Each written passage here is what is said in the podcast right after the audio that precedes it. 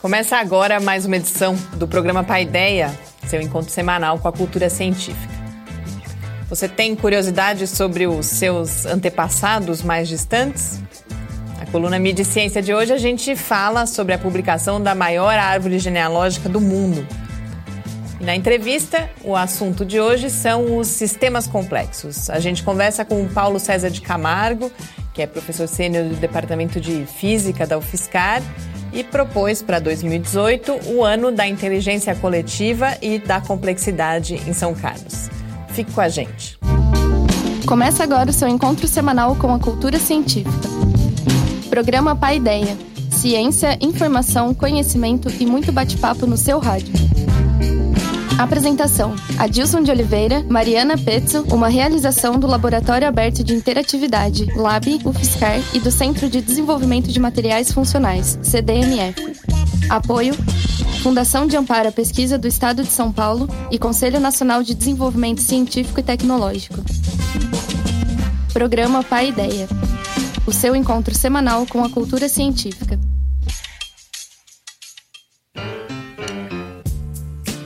Muito boa noite. A gente começa agora nosso encontro semanal com a cultura científica aqui no Paideia, uma realização do Laboratório Aberto de Interatividade da UFSCar, o LAB, e do Centro de Desenvolvimento de Materiais Funcionais, o CDMF.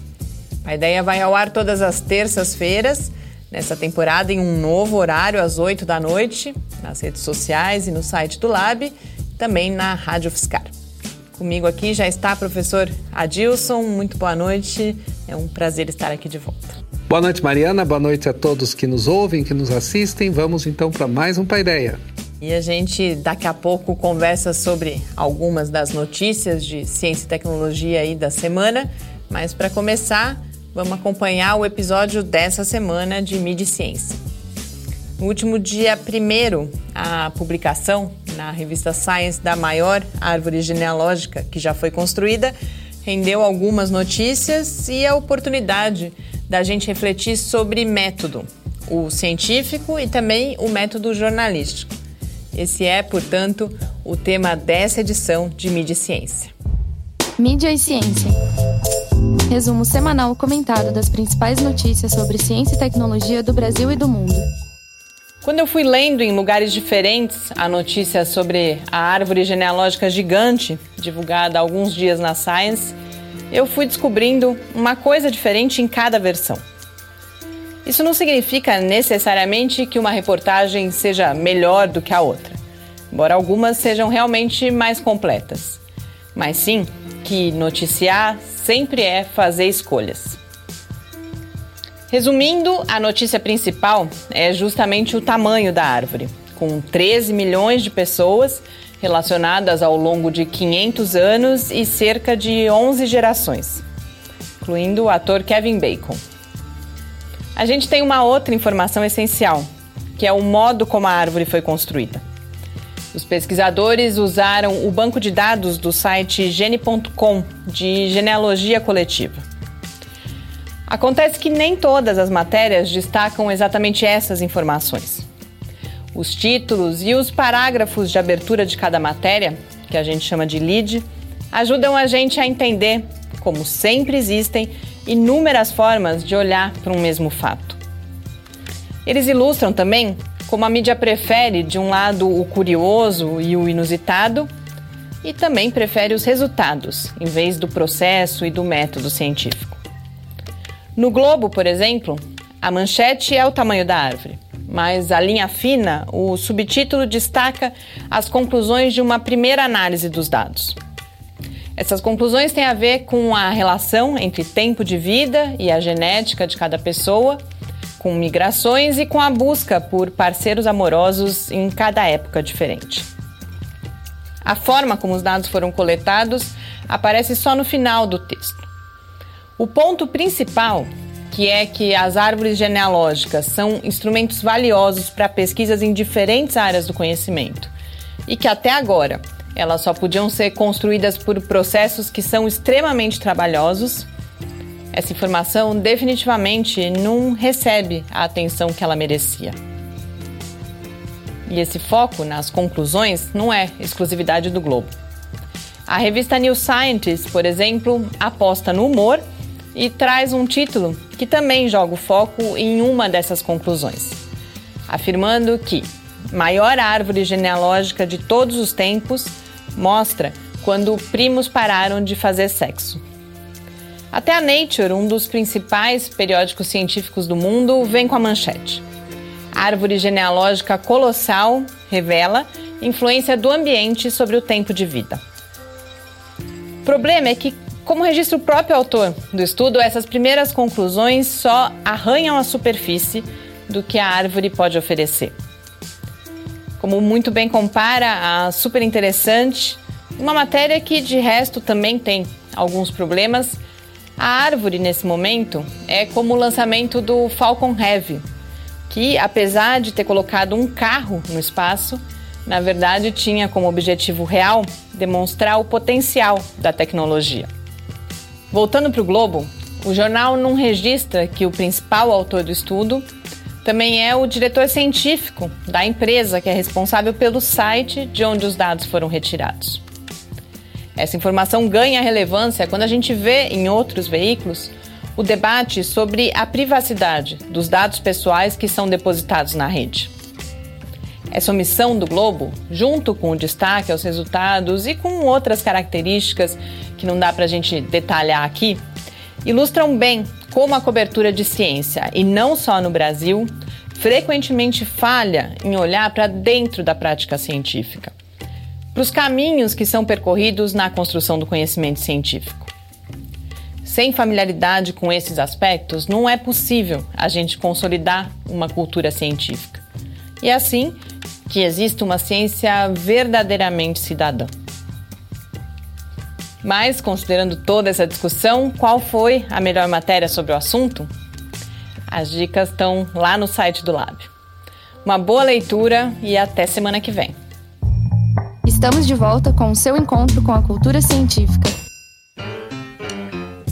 Estamos de volta aqui no Paideia. A gente já, eu já falei bastante sobre árvore genealógica e na coluna e a gente teve uma outra notícia recente que tem de certa forma a ver com genealogia mais do universo, né? A gente teve um estudo que foi publicado já faz aí uma semana na Nature que os cientistas detectaram uh, através de um telescópio de rádio uh, sinais aí, evidências de que os primeiros astros luminosos estariam se, teriam se formado 180 milhões de anos depois do Big Bang. Isso foi bastante comentado como uma notícia muito importante, uma novidade, algo inédito, essa possibilidade dessa detecção. E eu fiquei bastante curiosa quais são as relações, como que a gente está falando de rádio, uh, o hidrogênio é algo importante nessa história e como que a partir de tudo isso conclui-se que os primeiros astros estavam sendo formados naquele momento. Então, o hidrogênio é o elemento mais abundante do universo, é ele que constitui as estrelas que a gente observa. Quando o universo foi criado, há cerca de 13,6 bilhões de anos atrás, houve o evento do Big Bang, que é uma coisa que a gente não sabe descrever, embora muitas vezes a própria palavra remeta a uma grande explosão, evento luminoso, etc. De fato, as leis da física que a gente conhece atualmente não conseguem descrever como, como de fato ocorreu. O que a gente sabe é sempre o pós-Big Bang. E uma das coisas que, que era bem conhecida é que até quando o universo tinha 300 milhões de anos de idade, era o momento que a radiação e a matéria começaram a se separar e aí você conseguiu a detectar as, as, a formação das primeiras estrelas e as primeiras galáxias. O que esse estudo faz? Ele usa o estudo das chamadas ondas de rádio, que é também uma onda eletromagnética, como o rádio que está nos transmitindo agora o nosso programa, que viajam por todo o espaço. Então tem um ramo da astronomia que, chama radio, que chama radioastronomia, no qual você observa e estuda o universo nessa faixa de ondas de rádio. Então, o que foi possível detectar é que quando o universo tinha 180 milhões de anos, você já observava a ação do hidrogênio.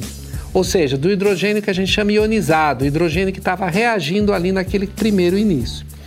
O que se sabe é que a, a, o hidrogênio, quando a gente faz essa experiência em laboratório, ele tem uma emissão na faixa de mais ou menos 1.450 MHz. Até parece uma frequência de onda de rádio que a gente escuta rádio com essa frequência, mas exatamente é muito próximo disso. E eles detectaram o hidrogênio com 75 MHz. Por que, que isso ocorreu? Porque o universo ele se expandiu. E aquelas ondas que vêm daquela época foram expandindo também. Então caíram dessa frequência mais alta para essa frequência mais baixa.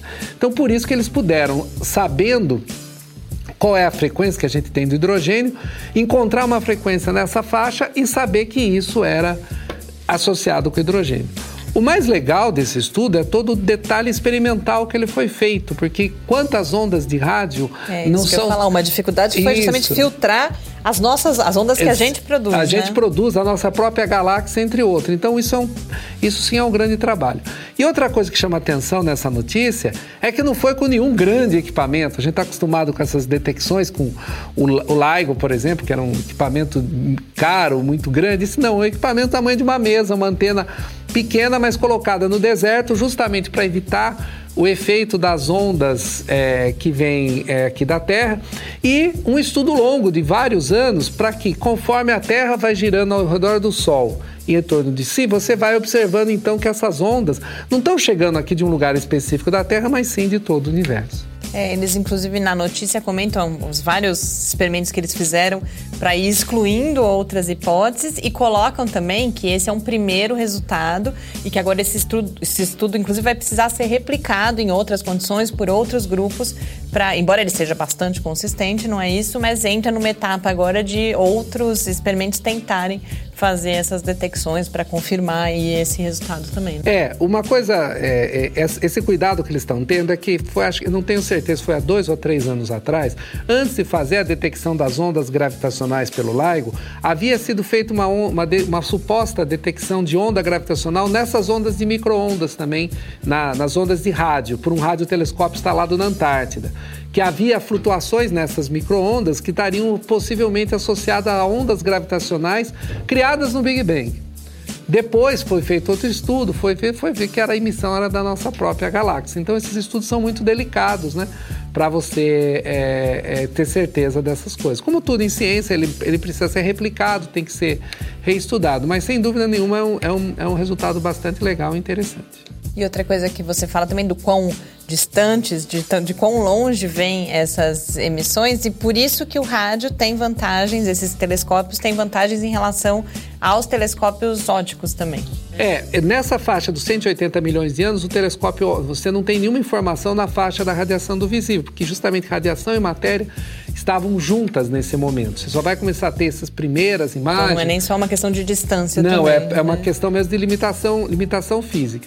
E como as ondas de rádio, elas são ondas de comprimento de onda muito longo, elas conseguem então viajar por esse espaço e interferir pouco com a matéria. Diferente das ondas com mais alta energia que vão interagindo com a matéria e vão, e vão perdendo é, as informações. E um último aspecto que eu achei muito interessante é disso que você falou, que a, as emissões são em mil e poucos eh, megahertz, e eles detectam em setenta e poucos, e eles só sabem que é isso que eles têm que buscar devido ao fato de que a teoria avançou tanto, a partir, é claro, também das observações, que o modelo é muito refinado hoje em dia e permite eles saberem exatamente o que eles têm que buscar. Exatamente, porque eles têm essa expansão do universo, ela é já estudada desde a década de 20 do século passado, ou seja, quase 100 anos, quando o Hubble descobriu o afastamento das galáxias, associou com a expansão do universo. Depois, posteriormente, na década de 80 década de 90, foi observado que essa expansão do universo é uma expansão acelerada. Então, tudo isso permitiu você conhecer melhor essa, essa, essa dinâmica do universo como um todo.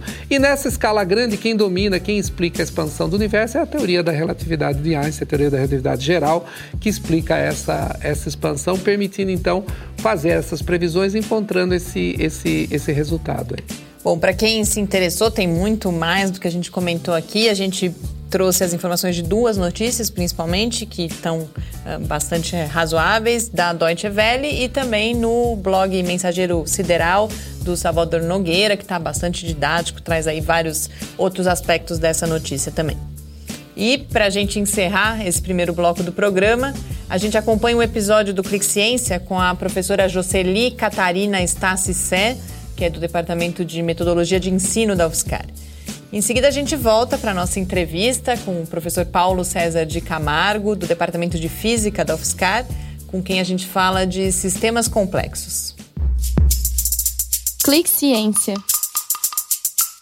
Eu sou Jocely, trabalho no Departamento de Metodologia de Ensino e minha pesquisa é sobre transparência e opacidade no português brasileiro e no português europeu, à luz da gramática discursivo funcional. A pesquisa ela se iniciou com um trabalho de doutorado sanduíche em Amsterdã, na Universidade de Amsterdã, num centro de estudo de línguas lá, que começou a desenvolver um trabalho de comparar as línguas do mundo em termos de transparência e opacidade. Então, a partir desse trabalho, eu voltei para o Brasil com a incumbência de tratar da variedade da língua portuguesa brasileira e da língua portuguesa europeia em termos de transparência e opacidade. O que é essa transparência? Ela é um mapeamento entre forma e significado de um para um. Então, eu tenho um significado e uma forma linguística para dizer o que é esse sentido materialmente. Quando eu não tenho transparência, são várias as relações que podem acontecer. Por exemplo,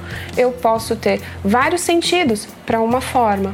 Isso é um sinônimo de opacidade. À luz da GDF, da gramática discursivo funcional, a gente tem uma abrangência maior para olhar esse fenômeno da transparência, já que a gente se utiliza de mapeamentos entre níveis linguísticos. Então, a GDF oferece o nível interpessoal, que é o nível das relações pragmáticas, para que a gente pense então no sentido. O representacional, que é o nível semântico, de organização desse sentido, semanticamente.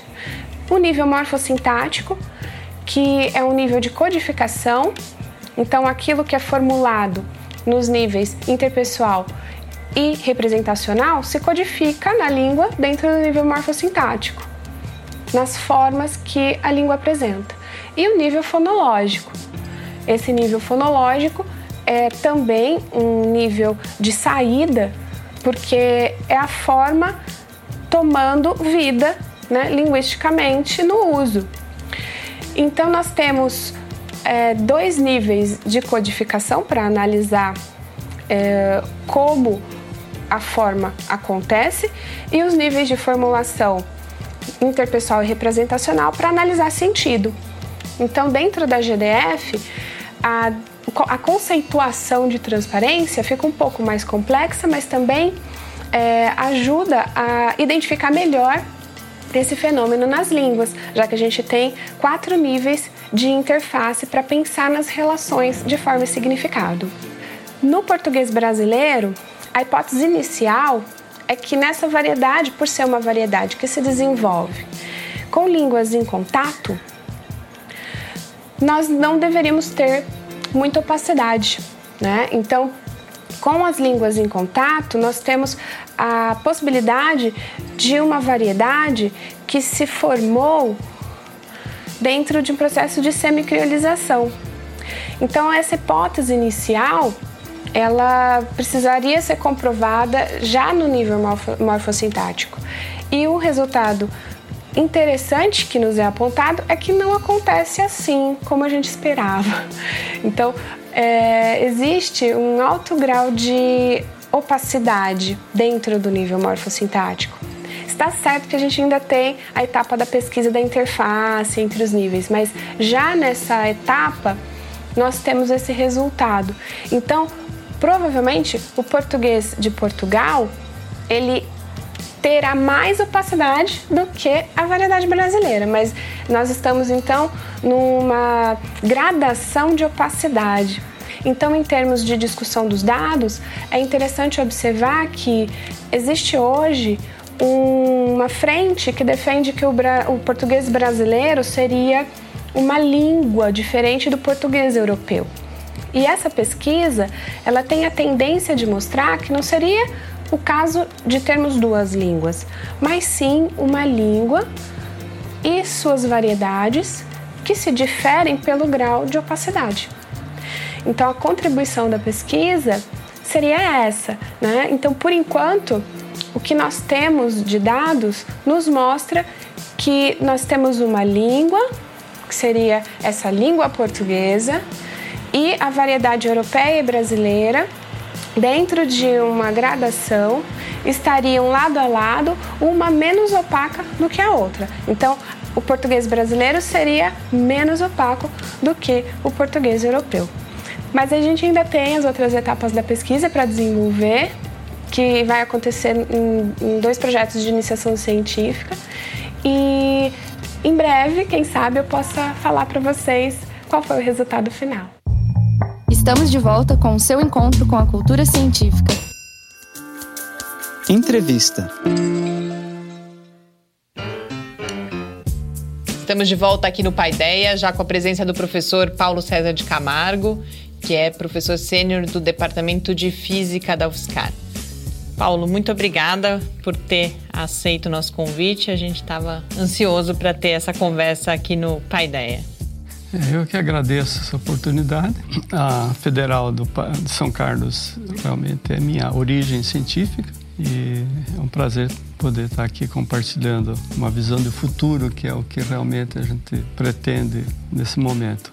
A gente vai falar bastante hoje sobre essa visão de futuro, falando de complexidade e de sistemas complexos. Então eu queria que a gente começasse, que você colocasse esse conceito do que, que a gente está falando quando a gente falar aqui de complexidade e de sistemas complexos. Bem, como todos sabemos, a vida é cheia de dificuldades de problemas, né? e, que, a, a ciência, o conhecimento existe justamente para superar essas dificuldades, esses problemas. É, com a evolução toda dos sistemas de comunicação e a bagagem de conhecimento, a profundidade do conhecimento, isso gera uma situação de afastamento do cidadão comum da ciência. Se olhar dois séculos atrás, na década de 1915, 1920, a ciência era uma coisa bastante popular, onde quando um cientista ia falar, enchia o auditório. Hoje, quando um cientista vai falar, em geral, imagina-se que aquilo lá é um mundo muito particular deles, dos cientistas. Com a evolução toda das redes de relações e do acesso à informação, nós estamos diante de uma nova realidade que ela não é muito visível ao cidadão comum. Então a questão da complexidade, ela ajuda a se contextualizar isso. Eu vou tentar fazer uma classificação aqui pragmática das coisas. Nós temos problemas que são simples, que não exigem nenhum conhecimento especializado, não exigem uma formação mais profunda. Temos problemas complicados, onde existe exige-se uma formação mais profunda, exige-se estudos, exige-se especialistas. E tem os problemas que, mesmo quando você chama os especialistas, você não é capaz de resolver. E tem a situação do caos, onde você não tem solução. Aí realmente é, as coisas estão absolutamente fora de, fora de controle. Então, nessa classificação desses quatro ideias, os sistemas complexos vêm justamente para você resolver problemas que não são aqueles para especialista. São aqueles problemas que hoje são muito. Quando a, a surgiu toda essa evolução da nanotecnologia, da proximidade maior da ciência com a vida, com os processos vivos e o imensa variedade de problemas sociais e econômicos. Você vê que os métodos da ciência convencional que tratam sistemas complicados, eles não são capazes de tratar os sistemas complexos. Uma das pessoas que chama atenção muito claramente desse fato foi o cientista descobridor do, do quark, que concebeu a ideia de partícula elementar quark, quando ele se deu conta que para qual é a proposta do Murray inicial do doutorado dele? Era descobrir qual a partícula elementar a partir da qual se reconstruiria o universo. Tão simples quanto isso. E aí, no final, ele escreve um livro que chama-se O Quark e o Jaguar, indo aventura do simples ao complexo, ou seja, o simples, a partícula elementar, e o complexo, o jaguar. E ele se deu conta que, mesmo com toda a profundidade do conhecimento que, que ele tinha, que foi um dos cientistas mais brilhantes que já passou no nosso mundo, o Richard Feynman foi outro, grandemente, mas Murray Gell-mann e Richard Feynman estão no mesmo nível. Ele se deu conta que todos os métodos que ele conhecia, toda a profundidade, não serviam para resolver problemas da vida, da sociedade, da, educação, da, uma série de problemas. E é, o Murray junto com outros colegas, criaram o que chama Santa Fe Institute, que eles se intitulam hoje Headquarters of Complexity Science, ou seja, o quartel-general da ciência da complexidade. Hoje são 20 países associados e 80 instituições, que foi criada com essa fundamentação. Nós precisamos criar uma nova maneira de ver o mundo. E essa nova maneira é tratar o mundo como sistemas complexos. A ideia de sistema é bem mais antiga. A ideia de sistema, sistemas já vem da década de 60 mas a ideia de sistemas complexos e como a ferramenta para, se, para o desenvolvimento e para valorizar a ciência, ela tem um grande apoio. Claro, tem outras, outros centros, mas eu vou me deter a um que é o modelo que a gente está adotando. Você fala em ciência da complexidade, a gente está falando até agora bastante de dessa nova forma da ciência, buscar compreender e buscar soluções. Mas no curso, a gente vai falar daqui a pouco da CEP que começou Sim. hoje, na abertura fala assim, uma nova cultura científica para compreender questões do nosso cotidiano. Isso. Então, essa questão da complexidade, da necessidade de um novo olhar, ele extrapola o universo da ciência também? É o quanto é, essa discussão sobre complexidade está olhando também para a forma como as pessoas que não são cientistas, por exemplo, se relacionam com a própria ciência e com o mundo. Não, com certeza. Quando foi a proposta, eu vou voltar à questão do Murgellman, uhum. que não é uma pessoa muito simpática, mas que acho que tem uma proposta muito inteligente. A ideia é difundir uma cultura. Quando você fala em difundir uma cultura, você não está falando da ciência em si, você está falando de uma cultura que as pessoas é, compreendam, que as pessoas sejam simpáticas a ela. Né? É, então, voltando a, ao cenário da dois séculos atrás, né? a ciência era uma coisa que atraía as pessoas. As pessoas queriam, tinham aquela gana, aquela vontade de compreender o mundo. E a linguagem era tal que a grande maioria saía de uma palestra dessas comentando o assunto. E houve um afastamento muito grande e os métodos dos sistemas complexos, na nossa visão, eles ajudam a essa proximidade. As pessoas não vão todos se tornarem especialistas porque tratam a, do ponto de vista de sistemas complexos, mas a ideia é que as pessoas vejam que existe um caminho que não precisa gastar uma vida inteira para conseguir compreender. Eu acho, aproveitando o gancho do que você está falando, né, dessa transição que teve, uh, a gente tem ao longo do século XX um grande crescimento da ciência, né, em todas as áreas, e isso fica bastante difícil a todo mundo ter acesso a esses conhecimentos porque eles são grandes. E talvez um pouco do distanciamento da ciência, que você estava falando aí no começo, tenha a ver com o fato que muitas vezes as pessoas esperavam mais da ciência. E a sua resposta, digamos, linear da ciência, de ah, tal coisa vai resolver tal coisa, etc., não, não resolve. E quando fala-se de sistemas complexos, surge a primeira ideia da interdisciplinariedade, né? que você vai ter várias coisas para atacar um problema. Um problema não tem uma única abordagem, não tem um único ponto de vista. Talvez esse seja o ponto que dessa nova cultura, de que hoje nesse século 21 que a gente está, onde as coisas têm um processo de transformação muito rápido e muito intenso, necessita a gente ter uma visão mais holística, mais, mais completa das coisas para tentar resolver os desafios? É, não, com certeza. Para focar, não que seja a única coisa que interessa, mas para focar, eu vou voltar a Santa Fé. É, desse grupo Santa Fé surgiu um programa financiado pela National Science Foundation e, e algumas empresas e universidades americanas, que chama Growing Up Thinking Scientifically. Ou seja, você vai crescer aprendendo a pensar cientificamente. Aí eu acho que está a grande chave dessa questão. Nós precisamos que as pessoas aprendam, incorporem os métodos da ciência sem a barreira de achar que ele tem que ser especialista, mas que ele incorpore as ideias, incorpore os métodos de uma forma que ele compreenda. E aí, realmente, como é que você compreende o sistema complexo se ele é complexo? Pega o sistema imunológico humano. Quem sabe explicar o funcionamento do sistema imunológico humano? Ou quem sabe explicar a evolução de uma sociedade e lá e você não tem você não tem as, as variáveis todas, você não tem o conhecimento todo, você tem uma incerteza tremenda. E como é que como é que se trata um sistema assim? Então, só para voltar um pouquinho, aproveitar um pouquinho que o Deus comentou, de fato é assim: sistema complexo. Olha-se o sistema como um sistema de múltiplos agentes um número grande de agentes, esses agentes interagindo de forma, é, de alguma forma, que você não precisa conhecer todos os detalhes, mas todos interagindo. Tá?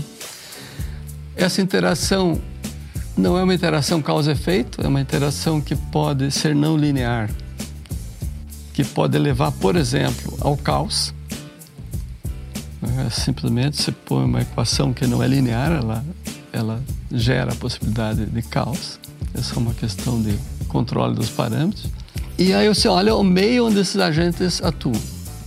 Aí pode ser, você pode tratar a economia, você pode tratar o sistema imunológico, você pode tratar um problema mais bem contornado de física, mas você define os agentes, o meio, as formas de interação que você tem controle e que você conhece.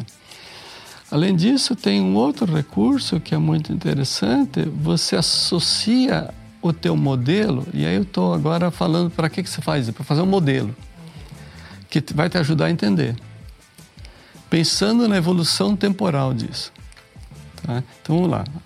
Define os agentes, define as interações, define o meio onde atua e você tem que ter um suporte agora para fazer esse programa rodar e com certa credibilidade, com certa validade. Aí você tem bancos de dados, por exemplo, no caso do sistema imunológico, tem bancos de dados imensos.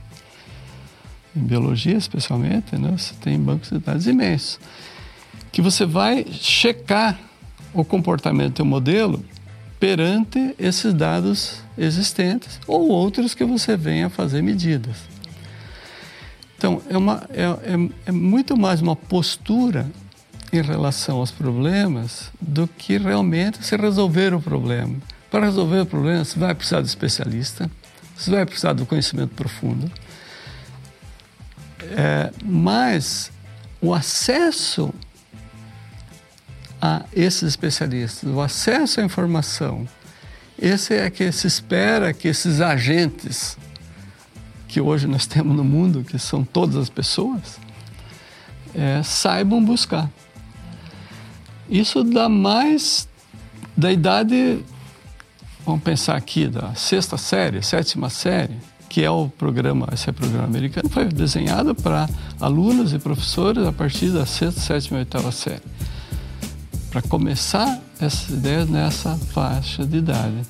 E aí essas pessoas incorporarem não ciência como aquela coisa do cientista, ciência como aquela coisa que vem ajudar a melhorar a minha vida e ela não é a propriedade privada de ninguém. O conhecimento é para ser compartilhado. Claro que tem toda a questão de propriedade intelectual, toda a questão de interesse econômico. E aí a gente vem numa nova realidade que eu acho que está se construindo, que justamente são das criptomoedas e de uma nova realidade econômica, que depende muito mais dos indivíduos do que das corporações e das lideranças. Então, é, acho que tem todo um contexto hoje onde não dá para nós ficarmos de fora. Paulo, você fala de uma muito mais de uma postura e que e eu acho que isso é mais fácil de entender quando a gente fala nessa formação em tenridade aí na, na sexta série. Mas a primeira vez que eu ouvi falar de toda essa discussão da complexidade, dos sistemas complexos, foi aqui na UFSCar o professor Sérgio Mascarenhas propondo um curso, e aí já em nível superior, Sim. de formação de engenheiros, eh, o curso de engenharia da complexidade. Como você vê essa ideia? Como formar, por exemplo, esse profissional já em nível superior com essa ideia de que é uma postura, mas eu entendo que há daí uma especialidade também, uma atuação profissional que esse engenheiro Sim. vai ter que é diferente de outras carreiras, por exemplo, né? Bom, nesse sentido, o grande avanço que eu vejo no Brasil é o curso de Engenharia da Complexidade da Escola Politécnica da USP, que vai iniciar, vai ter início em 2019 em Santos. Ah, está começando um. Exatamente, é o curso de Engenharia da Complexidade criado pelo professor José Roberto Castilho Piqueira, que acabou o mandato dele de diretor da Poli recentemente. E aqui eu vou comentar uma coisa que eu acho essencial nisso tudo. Mudar uma cultura não são as instituições que mudam, não são as grandes corporações que mudam, são as pessoas. Professor Piqueira, quando criou esse curso da Poli, eu não sei se ele me autoriza a falar isso, mas eu vou falar de qualquer maneira. Ele não teve apoio da escola politécnica, ele teve apoio de quatro, quatro ou cinco, uma meia dúzia, não sei exatamente quantos colegas, que sem dispensa de carga horária, sem qualquer vantagem, acreditaram na ideia, trabalharam em cima da ideia e fizeram uma proposta, conseguiram o apoio das grandes écoles francesas e da prefeitura de Santos. E por isso esse curso está saindo, sendo lançado em Santos. Então, eu acho que a gente está numa situação onde precisam emergir coisas novas a partir de pessoas e não de instituições. As instituições vêm depois. Primeiro é preciso acreditar na ideia, é preciso trabalhar e é preciso que emerjam essa nova realidade. E que profissional é esse que esse curso vai formar e outros cursos que. Bem, aí uma das opções é o engenheiro da complexidade. Esse engenheiro da complexidade, é, eu vou usar o exemplo do professor Piqueira aqui, da palestra que ele deu aqui no UFSCar, que é o seguinte: é Minhocão em São Paulo. Minhocão em São Paulo é um exemplo de uma obra de engenharia muito bem executada. Da engenharia convencional, não, não da engenharia da complexidade.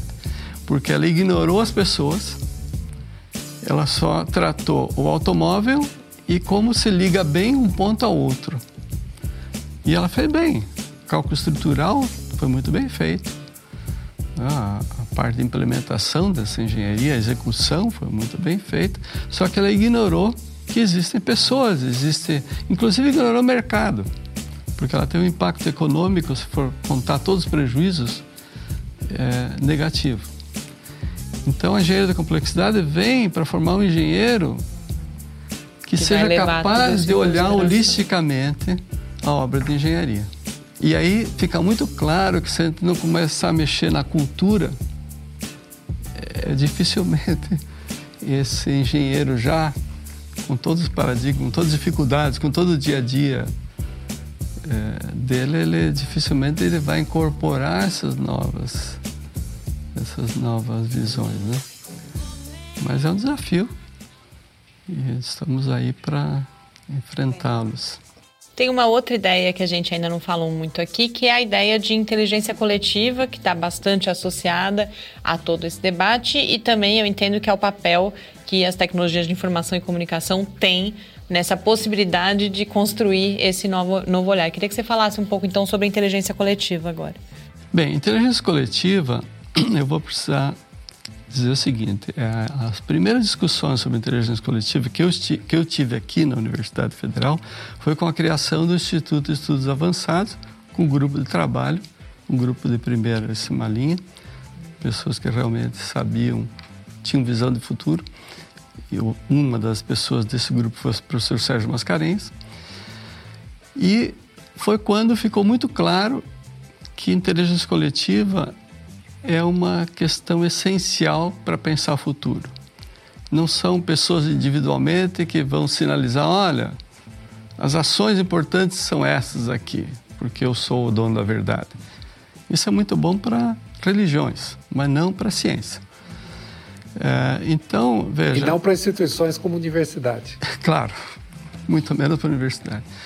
Então, nesse cenário, na época é, a gente foi atrás de fontes de informação e descobrimos o Center for Collective Intelligence do MIT, onde eles tinham acabado de elaborar um Handbook of Collective Intelligence feito usando inteligência coletiva, ou seja, abriu-se uma plataforma, pediu-se contribuição da mesma forma que você pede da Wikipedia, só que aqui com um foco definido, e elaborou-se um handbook que está disponível.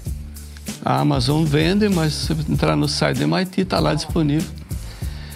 E que dá os, as linhas do que é inteligência coletiva, como usar a inteligência coletiva. Uma coisa que vale a pena comentar, embora ontem tenha sido o Dia da Mulher, né? Mas vale a pena reforçar que um dos, uma das coisas que ficou evidente é que a hora que você mistura homens e mulheres, você tem um grupo mais inteligente do que só de homens. Não por uma questão da essência do gênero, mas é uma questão da percepção de mundo das mulheres e, dos homens. Então fica muito claro que se você não tiver as mulheres junto, você não vai ser um grupo mais inteligente. Bom, os métodos da inteligência coletiva, é, eles encaixam muito bem nas ideias de sistemas complexos. Porque no sistema complexo, você vai usar conhecimento de diversas áreas, você vai usar bancos de dados que dependendo da especialidade, se você quer entender a terminologia, então você precisa do especialista daquela área e precisa ser capaz de trocar informação com ele. Então eu vejo que essas coisas elas são indissociáveis. A inteligência coletiva é, são conceitos que eu não diria que são bem estabelecidos, que você pode dar uma receita, mas que avançou bastante e que a gente tem que praticar desde, desde a idade de criança. Ah, numa família se usa inteligência coletiva, numa tribo indígena se usa inteligência coletiva. A grande diferença hoje é que você tem bancos de dados imensos que a tribo não tem. Tá? Você tem bancos de dados que você precisa de um especialista para te ajudar. E tem computador com velocidade suficiente para disponibilizar isso. E a maioria das pessoas não está atenta a essa possibilidade. Ele não precisa, você quer saber usar o computador. Eu gosto da analogia com o celular. O celular é uma ferramenta incrível. Você faz muita coisa com o celular. Qual a qualificação que você precisa para usar um celular? Qual o treinamento que precisa? É realmente é, é dar o celular né? e a pessoa vai descobrir os caminhos dela. É, aí eu gostaria de fazer um, um adendo aqui. Recentemente eu li o livro do Freeman Dyson, O Infinito em Todas as Direções. E esse livro realmente é, indica uma coisa muito curiosa do hardware e do software. Todo o processo de evolução, segundo uma, algumas das teorias, Lynn Margulis é uma delas, que a teoria da evolução pressupõe que primeiro surgiu o hardware e depois o software não vou entrar em detalhe aqui, mas eu acho que nós estamos num momento onde o hardware evoluiu muito e o software evoluiu muito pouco. O software no conceito de inteligência coletiva, por exemplo, de métodos de usar o conhecimento, de formas de usar, que não precisa de máquina, mas é essencial ter a máquina. Tá? E uma vez que você sabe que existe a máquina e sabe o que ela é capaz de fazer, você interage com ela e agrega formas de operá-la, que essencialmente é, um, é uma espécie de software. Então, de fato, é, eu acho que a gente tem uma oportunidade que não está sendo aproveitada e que São Carlos, pela densidade de pessoas com conhecimento profundo nas mais diversas áreas, precisa aproveitar essa nova realidade. Quero aproveitar isso, a gente tá, o tempo está acabando. Eu não queria que a gente deixasse de falar da proposta de 2018 ser o ano da inteligência coletiva e dos sistemas complexos em São Carlos. A gente tem cinco minutos agora. Queria que você contasse um pouquinho por que essa proposta, quais são os objetivos e que tipo de atividades devem ser realizadas para justamente aproveitar e imagino que catalisar esse potencial que tá, existe aqui na cidade. Bem, uh, eu vou voltar aos sistemas complexos primeiro, conceito de sistemas complexos. Como é que você entende o sistema complexo? Você tem que interagir com ele, senão você não sabe o que interessa. Então você tem que interagir com o sistema primeiro, em primeiro lugar. Então veio a ideia da gente, seguindo essa filosofia, veio a ideia da gente, bom, não adianta ficar falando, só falando, né? Tem que falar também. Mas nós precisamos atuar sobre o sistema. É, bem, como é que a gente faz isso? Você faz da forma da nossa escolha. E aí, quando eu falo nossa, embora eu tenha conversado com muita gente, é, foi, eu diria que é minha, pessoa física, Paulo César de Camargo, e o professor Sérgio Matos, da hidrobiologia. Isso depois de uma apresentação do professor Piqueira aqui na universidade, é, onde ele falou: ah, vocês deviam liderar um movimento para que as universidades federais incorporassem essas ideias e tal. Aí, no processo de evolução das ideias, nós chegamos a, a, a, conclusão que nós teríamos que fazer da forma mais simples possível. Ou seja, nós vamos propor uma ação e vamos tentar agregar pessoas, pessoas, não instituições. Claro, gostaríamos muito de ter apoio institucional, buscamos o apoio institucional, mas a motivação tem que vir das pessoas. Então, nesse sentido, a gente lançou essa ideia 2018, que ela oficialmente ela vai ser o lançamento dela oficial vai ser em, em abril. É, mas, paralelamente, até por sugestão do professor Adilson, é, nós criamos a CIEP, que é um curso de introdução aos sistemas complexos e inteligência coletiva, uma nova maneira, uma nova forma de viver o cotidiano. Tá? Dizer, é, então foi lançada essa CIEP, que, se, que é a primeira ação concreta e objetiva e documentada nesse sentido. Tiveram alguns seminários do professor Piqueira aqui, nós demos alguns seminários em departamentos, mas a ação concreta do 2018, primeira, é essa CIEP que te, terá início na, é, na tá, por, a gente está gravando dia 9, mas por uma feliz coincidência, no dia que o programa vai ao ar é o mesmo dia que, a, que ela vai ter já começado na manhã do dia 13, né? Isso, 13 de março. Na manhã do dia 13 terá início esse curso. Esse curso teve 170 inscritos. Nossa. É, depois nós descobrimos que boa parte das pessoas pensavam que seria um curso online. Então realmente não vai ter esse número. Mas já mostra o interesse. E nós né? não é, estávamos preparados para esse número também, mas deixou muito claro que existe um grande interesse no tema. Desses 170, 50% mais ou menos são professores ou universitários ou de escolas. É, então é uma coisa animadora. A gente viu que essa primeira ação de difundir um curso, que é um curso de extensão da universidade, ela foi efetiva no sentido de, é, da receptividade que ela teve. É, nós pretendemos, então, no mês de abril, é, fazer esse lançamento, que vai ser divulgado em breve. na expectativa, de fato, é que essa ação resulte em outras ações.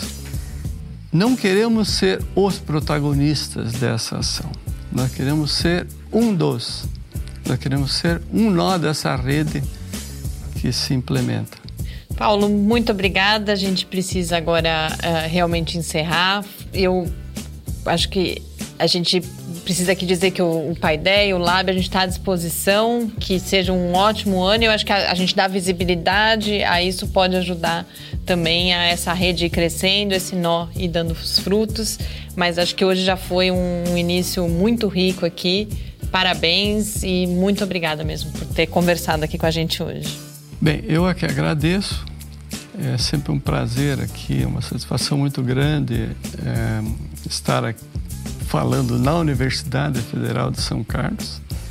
Eu acho que é uma instituição que deixou a marca dela e espero que essa marca realmente se amplie muito mais. De fato, a nossa expectativa então é que isso difunda, que outras instituições adotem, mas sem dúvida nenhuma essa oportunidade de falar aqui no Pai Ideia e estar tá difundindo essa ideia é muito boa e eu fico muito satisfeito de, por estar aqui. É, vejo que eu estive 22 anos fora de São Carlos e retornei a São Carlos e vejo que foi acertada essa decisão. É, ontem, por exemplo, a gente foi fazer uma visita e aí esbarra com o professor Tundizi, que é uma das pessoas que também contribuiu muito aqui. É, vou fazer academia, esbarro com a Mariana. é verdade. Então, essa é uma vantagem de estar numa cidade relativamente pequena, onde os processos não lineares ocorrem de maneira espontânea. De maneira espontânea e viabilizam ações. Muito obrigada. E com isso a gente encerra então esse Paideia. A gente volta aqui na próxima terça-feira. Lembrando que agora o programa vai ao ar às 8 horas da noite. Enquanto isso, você pode continuar com a gente, acompanhando o Lab no Facebook, no Twitter e também falando com a gente pelo e-mail cliqueciência.fiscar.br. Muito boa noite. Uma boa noite para todos. Boa noite. Muito obrigado. Programa Paideia. Ciência, informação, conhecimento e muito bate-papo no seu rádio. Uma realização do Laboratório Aberto de Interatividade, Lab UFSCar e do Centro de Desenvolvimento de Materiais Funcionais. Produção e pauta: Mariana Pezzo e Tárcio Fabrício. Edição: Rafael Simões e Mário Gonçalves Neto. Apoio: Fundação de Amparo à Pesquisa do Estado de São Paulo e Conselho Nacional de Desenvolvimento Científico e Tecnológico. Para saber mais, acesse nosso site www.lab.ufscar.br. Programa Pai Ideia, o seu encontro semanal com a cultura científica.